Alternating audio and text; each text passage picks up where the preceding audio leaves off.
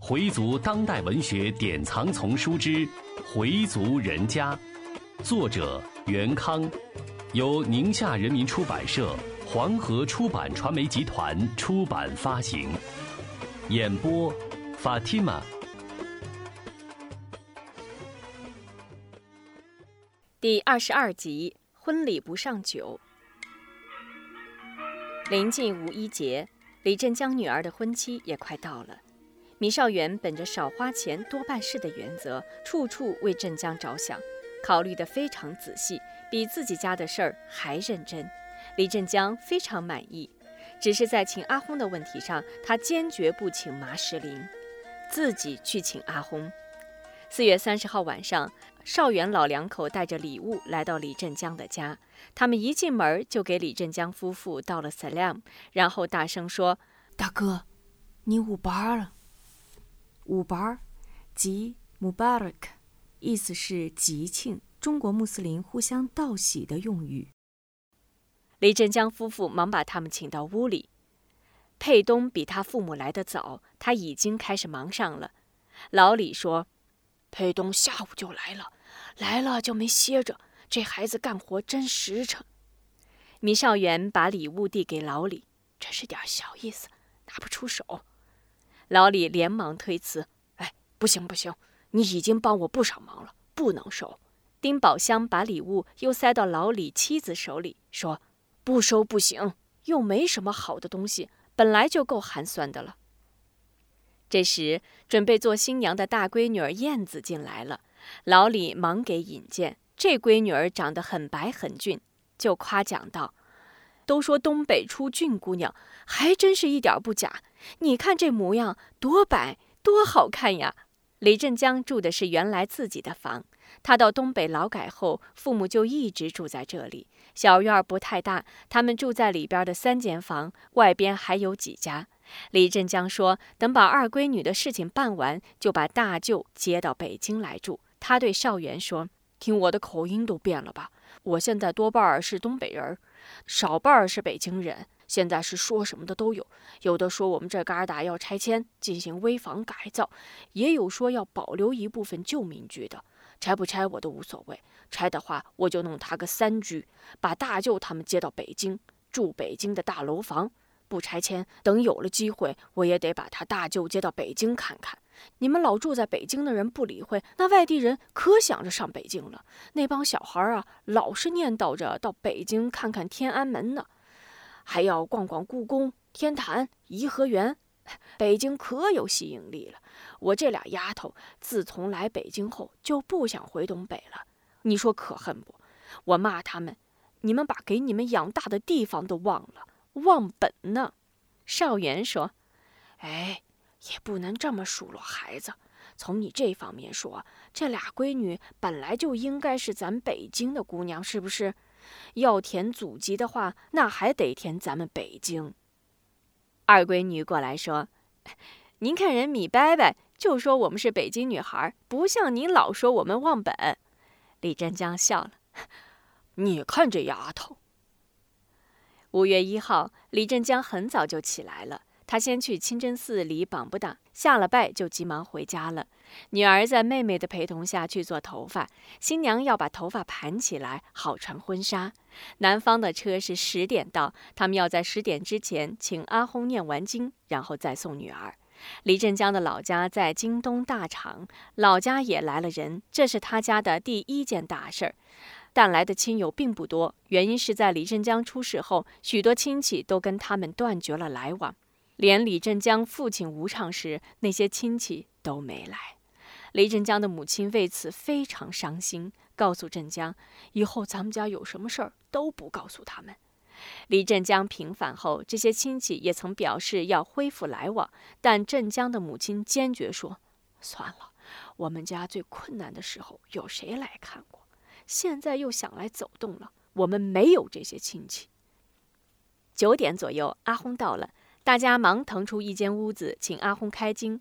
何玉成和米少元都作为上宾被请进屋内。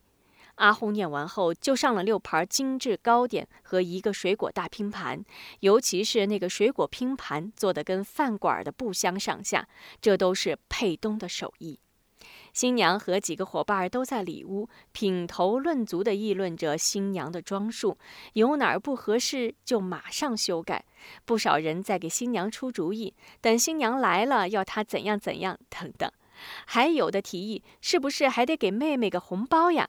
马上就有人赞成，对，该给她要三天没大小。正热热闹闹地说着，外边的孩子喊：“车来了，接新娘子的车来了。”屋里的人顿时一阵骚乱。老李突然感到有一种说不出的滋味儿，是该为女儿即将出嫁而高兴，还是对女儿就要离开父母而伤感？新郎进屋了，向李振江夫妇行礼：“爸妈，我我来接小燕儿了。”听女婿爸妈的叫着，老两口说不出的高兴。里屋的门关上了，几个女孩在里边喊。薛池干什么来了？我接小燕儿来了。接她干什么呀？我娶她呀！屋里的人又出新花样。你得到院子里喊三声：“燕子，我爱你，我来娶你来了。”声音小了，得重喊。薛池只好站在当院大声喊：“李小燕，我爱你，我来娶你来了。”大家一阵欢笑。屋里的女孩又说。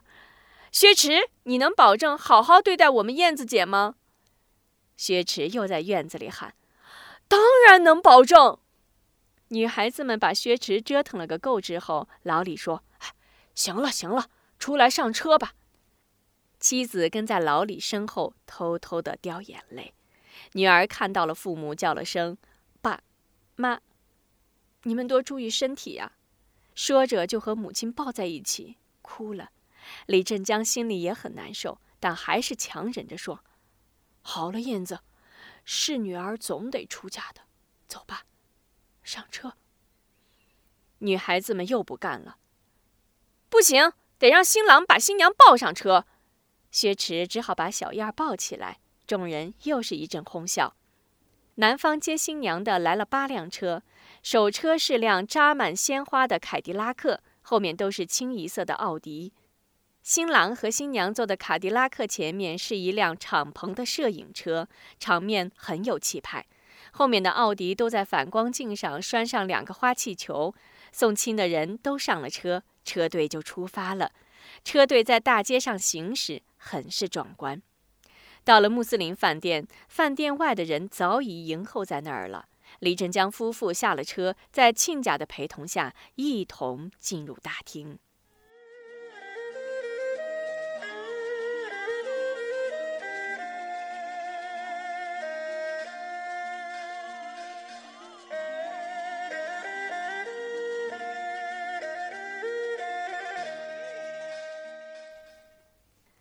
婚礼在二楼举行，饭店也专门为婚礼布置了一个大红喜字。大厅里还布置了许多拉花和彩灯，气氛非常热闹。两位阿訇在前面就座，婚礼开始了。阿訇问：“尤素夫薛池，还对着李小燕。尤素夫是《古兰经》当中提到的圣人之一。回族人一般都要有自己的经名，经名一般都是用圣人的名字。”你们是不是自愿结为夫妻？他们点点头。是自愿的。阿訇说：“我现在为你们主持婚礼，请安拉作证，使你们成为合法夫妻。”然后阿訇开始念尼卡哈。尼卡哈是穆斯林结婚时要经过阿訇征求男女双方同意，自愿结合，由阿訇念尼卡哈，婚姻才有效。念完后，阿訇抓起红枣、核桃、花生、桂圆，朝新郎新娘扔去。撒喜果是指穆斯林婚礼时，阿訇念完你看哈，抓起红枣、核桃等扔向新娘新郎，以示祝福。最后，阿訇写好伊扎布，再向新郎和新娘宣读一遍，大家一起接读阿姨祈祷，婚礼即成。新娘的父亲李振江站了起来，对大家说。今天是我女儿和薛池结婚的日子，我有很多感触。昨天孩子跟我说：“爸，我要结婚了，以后您和我妈要多保重身体。”我听了后，感动的眼泪都流出来了。这说明什么？说明孩子大了，懂事了，知道父母养活他们不容易。不少亲友可能知道，我是因为一起冤案，在东北劳改了七年，吃的苦就不用说了，说也说不完。当时他们还担心我会自杀，我对他们说，我是绝不会自杀的，因为我是个穆斯林。我想。这是安拉对我的伊玛尼的考验，《古兰经》上也教导我们要坚忍，坚忍。最后，终于真相大白，政府为我恢复了名誉。托靠真主，我在东北找到了一个好妻子，她为我生育了两个女儿，孩子们的户口都迁到了北京。如今啊，我的大女儿结婚了，我们又有了一门好亲家。这一切都是真主赐给我的。我要感赞真主，感赞真主。说到这儿，李振江已经是热泪盈眶。他把头转向新郎，薛池，今天我把女儿交给你了，我已经完成了做父亲的任务。希望你们以后好好生活，生儿育女，要你们的子女都要信仰安拉，永远感赞安拉。亲家也站了起来。上前握住老李的手，说：“放心吧，亲家，小燕儿是你的闺女，也是我的闺女，我们都会好好照顾她的。”在场的人听了都非常感动。婚宴开始，薛池和新娘到各个桌上去向来宾道谢。有人问：“你们为什么没有喜酒呀？”薛池悄声说：“我们老张杆子不让，说两家都是穆斯林，不能喝酒。”这次请你们原谅，我先用这杯可乐敬大家吧。说完，倒了一杯可乐，把杯子高高举起，谢谢了诸位。有的人小声说：“结婚就得喝喜酒嘛，他们怎么这样？”另一个就说：“回族有人家的习俗，其实不喝酒也有不喝酒的好处。我见过一个结婚的，新郎新娘都被灌得人事不知了，新郎吐得一塌糊涂，衣服也脏了，闹到那样也没什么好的。”薛池小声对他们的一些哥们儿说：“真对不起各位，改天啊，我单请你们，单请你们怎么样？”他的这些哥们儿说：“没关系。”在办事前，对上不上酒就有过一场争论。薛池的意见是婚宴上必须得有酒。现在就是回民的喜宴上有几家不上酒的，可以说极少极少。再说，朋友经常问什么时候请我们喝喜酒呀？喜事儿嘛，就要喝喜酒。你们为什么不让上酒？薛池的父母说：“这事儿得跟亲家说说。”为此，两家亲家商量婚宴上到底上不上酒。李振江坚持不能上酒，说这是个原则问题，绝不能让步。这一来，女婿没辙了，不敢提上酒的事儿了。米少元还向这些年轻人解释：“我们回民为什么不能喝酒？咱们伊斯兰教是绝对禁止喝酒的，就是啤酒也不能喝。”啤酒也是酒，它也能让人醉，因为酒这东西能让人乱性，使人丧失理智。酒后无德，撒酒疯，骂人打人，喝了就醉醺醺的，怎么礼拜？所以啊，我们贵圣人说了，穆斯林坚决不能饮酒。薛池只好作罢，和许多回族青年一样，薛池对不上酒一事仍然想不通。他准备在婚礼之后单独再请请这些哥们儿，不让家长知道，好好喝一次。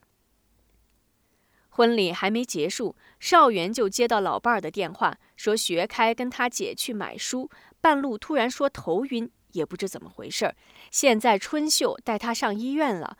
少元一听急了，跟李振江说家里有事儿，得马上回去看看，然后就匆匆忙忙的走了。回族人家。